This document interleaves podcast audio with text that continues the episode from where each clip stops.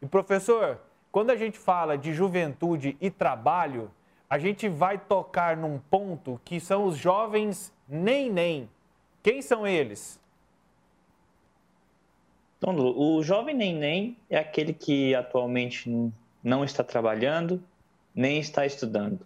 É, esse é o principal ponto né, que a ONU, ao trazer é, a discussão sobre trabalho, trabalho jovem, né, programas de aprendizagem é, para o jovem inserido no mercado de trabalho, porque se ele não está trabalhando, o correto seria estar trabalhando e estudando.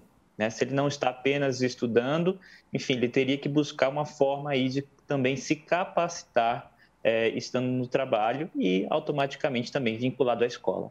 O que, que é causa desse processo? O que, que a gente pode, o que, que é origem? Né? Agora a gente olha e até são dados é, alarmantes, né? Por exemplo, no Brasil, é, dados da própria OIT de 2018, o 23% da população brasileira de jovens são nem estudam nem trabalham, cerca de 11 milhões de pessoas. Qual que é a, a origem, qual que é a causa desse problema social, hein, professor? Bom, primeiramente a causa é o jovem não está acessando a escola. É, em algum momento está tendo uma ruptura, que vamos imaginar que dentro dessa trajetória aí que ele chega ali pelos seus 17, 16, 17, 18 anos, até então ele se inseriu na escola a partir da alfabetização, ou enfim, na, na pré-escola, vamos colocar assim. E há uma ruptura. Essa ruptura muitas vezes acontece por questões familiares, né? principalmente em relação àquele jovem que é muitas vezes levado a trabalhar para poder deixar a escola. Então, o primeiro ponto que a gente tem que observar é a escola né, o jovem deixando a escola. Porém, quando a gente fala de um, de um jovem que não está estudando nem trabalhando, a gente fala que ele se lança ao mercado de trabalho buscando emprego, porém ele não está conseguindo esse emprego. Ao não conseguir esse emprego, é uma resultante aí da, da questão econômica do país. O Brasil ele não está absorvendo mais trabalhadores. Esse jovem ele entra dentro de uma estatística aí de desemprego né, com o passar do tempo. Então, ele pode até é, buscar inicialmente o um emprego, mas depois é, ele já não consegue e abandona mais essa tentativa. A escola, muitas vezes, ele não retorna porque, de repente, se passaram um, dois, três anos, ele também não, se, não vê motivo de voltar a estudar, também se ele não tem uma inserção no mercado de trabalho. Professor, se a gente imaginar pela lei de aprendizagem, né, que completou, que já tem aí quase, esse ano completa 21 anos, né, o início do mercado de trabalho, da inserção no mercado de trabalho é de 14 anos. Os jovens de 14 até 15 anos, eles estão ali no nono ano, é, entrando no primeiro ano do ensino médio. Então, esse seria o primeiro grande gargalo que a gente pode identificar que essa questão de falta de renda familiar faz com que esses jovens, nesse, nessa fase da vida escolar, acabem abandonando para ajudar a família com recursos, né? Pra, acabam abandonando e se submetem a um trabalho, e aqui a gente fala nem estuda nem trabalha, é trabalho formal, né? Eu não estou aqui dizendo. É, é, mesmo. é um trabalho formal. Então, muitas vezes, eles se lançam a trabalhos precários né, e a outras condições de trabalho de risco.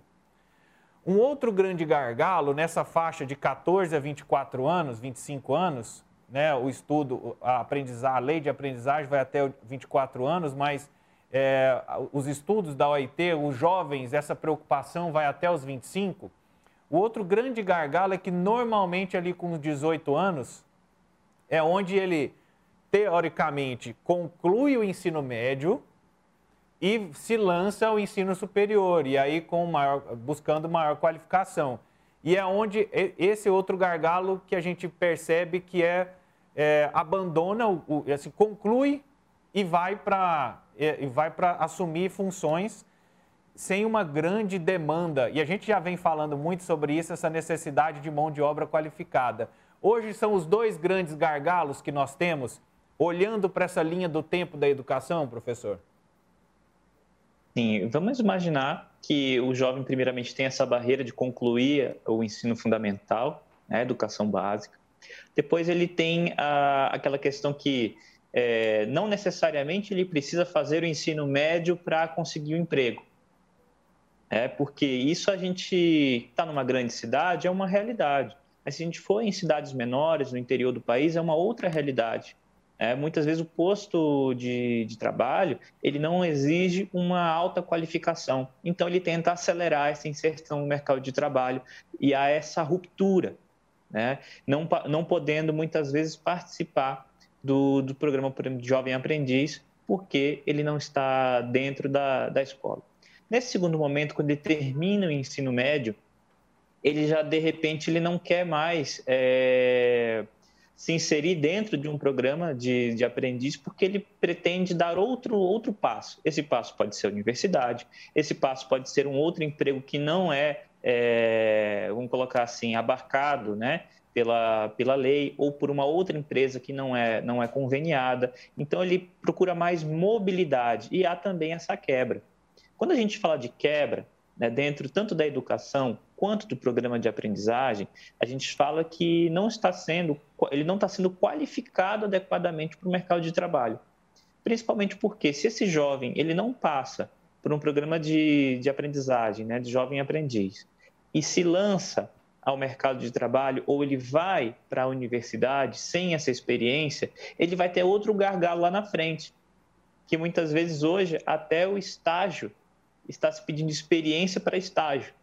Então, o, o jovem ele precisa abraçar esse programa, né, que ele é justamente defendido pela, pela ONU e pela OIT, porque ele pretende dar mais suporte a toda a estrutura de trabalho e educação que envolve todo esse processo que ele não é simples, ele não tem uma, uma solução simples para a gente empregar os nossos jovens. A gente poderia falar apenas é, crescimento econômico, mas a gente também poderia ter em algum outro momento uma aceleração de jovens indo para o mercado de trabalho sem qualificação e um boom econômico. E aí, professor, nessa linha do tempo que nós fizemos, né, olhando para o nono ano, depois olhando para o fim do ensino médio, e aí, claro, após os quatro anos, cinco anos de faculdade, se torna o outro gargalo, e aí vai estar ali no finalzinho dessa faixa etária de 25 anos, em média, não é uma regra, né, mas é mais ou menos a média, o que seria normal, vamos dizer assim, é, e natural dentro do processo de educação. Se a gente identifica esse problema de renda né, e falta de capacitação, estes impactos nessas lacunas da, das dessa linha do tempo na educação, olhando para a economia macro, como que a gente observa os reflexos dessa falta de renda dessa falta de capacitação com efeitos negativos, no caso, dentro da economia brasileira? A gente cria um, um, um ciclo vicioso no sentido de eu não, eu não estudo porque eu preciso trabalhar, não trabalho porque não tem emprego. É. Então, quando a gente fala de um país que ele está em crise econômica, é que não é proveniente apenas da, da pandemia, mas a gente vê que a gente tem outros reflexos, como baixo crescimento econômico, inflação, altas taxas de juros, baixa qualificação da mão de obra. Eu lanço, me lanço ao trabalho, se eu sou um jovem não qualificado, que eu não estudei, sair para é, buscar emprego, o mercado de trabalho é muito competitivo. Hoje, por mais que a gente observe que é, existem possibilidades né, de reinserção no mercado, os salários eles já estão se reequilibrando para baixo. O que, que significa? Que aquele emprego que a gente tinha há alguns anos atrás, outra pessoa está disposta a trabalhar nele hoje recebendo menos. Então, quando eu tenho uma enxurrada de jovens tentando acessar esse mercado de trabalho sem qualificação, ele não acessa. Primeiro, por não ter é, qualificação para isso, ou seja, dentro da macroeconomia eu tenho uma, uma mão de obra jovem que é interessante para ter crescimento econômico, como outros países já tiveram seu grande crescimento econômico no passado recente, como a Coreia do Sul, por exemplo, como Singapura e outras economias asiáticas.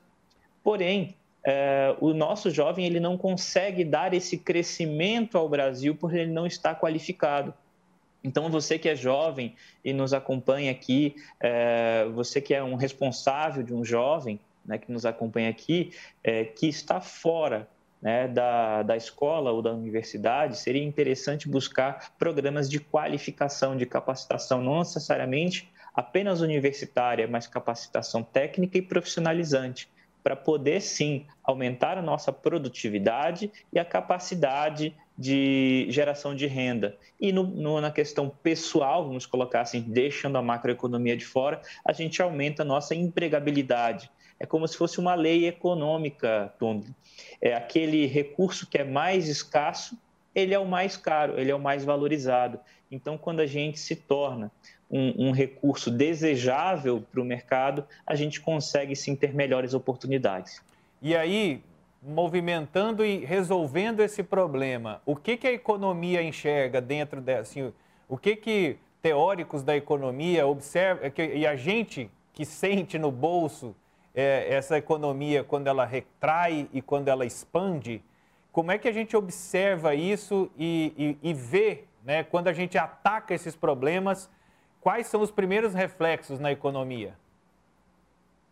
Bom, é, primeiramente, é interessante quando tu fala da, da lei né, do jovem aprendiz já fazendo 25, 21 anos. Né?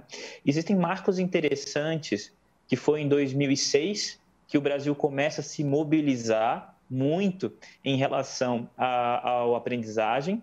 Depois, em 2011, o Brasil é o único país no mundo que apresenta a OIT e a ONU uma agenda de, traba de trabalho para o jovem, conciliando a escola e o trabalho. E em 2015 isso foi abandonado, infelizmente. O Brasil deixa de apostar nisso. Qual que seria o, o resultado de programas como esse? É que eles têm um papel fundamental. Muitas vezes, conversando com um jovem aprendiz, ou aquele jovem aprendiz do passado, né, colegas ou pessoas que a gente vai encontrando, muitas pessoas estão na mesma empresa desde jovem aprendiz. Né? Eu conheço assim, inúmeras pessoas que, olha, hoje estão em cargos de gerência e foram crescendo junto com a empresa. Então, quando a gente fala de uma oportunidade de você se inserir no mercado de trabalho jovem e conciliando os estudos, a, as empresas e o mercado como um todo, ele deseja esse trabalhador.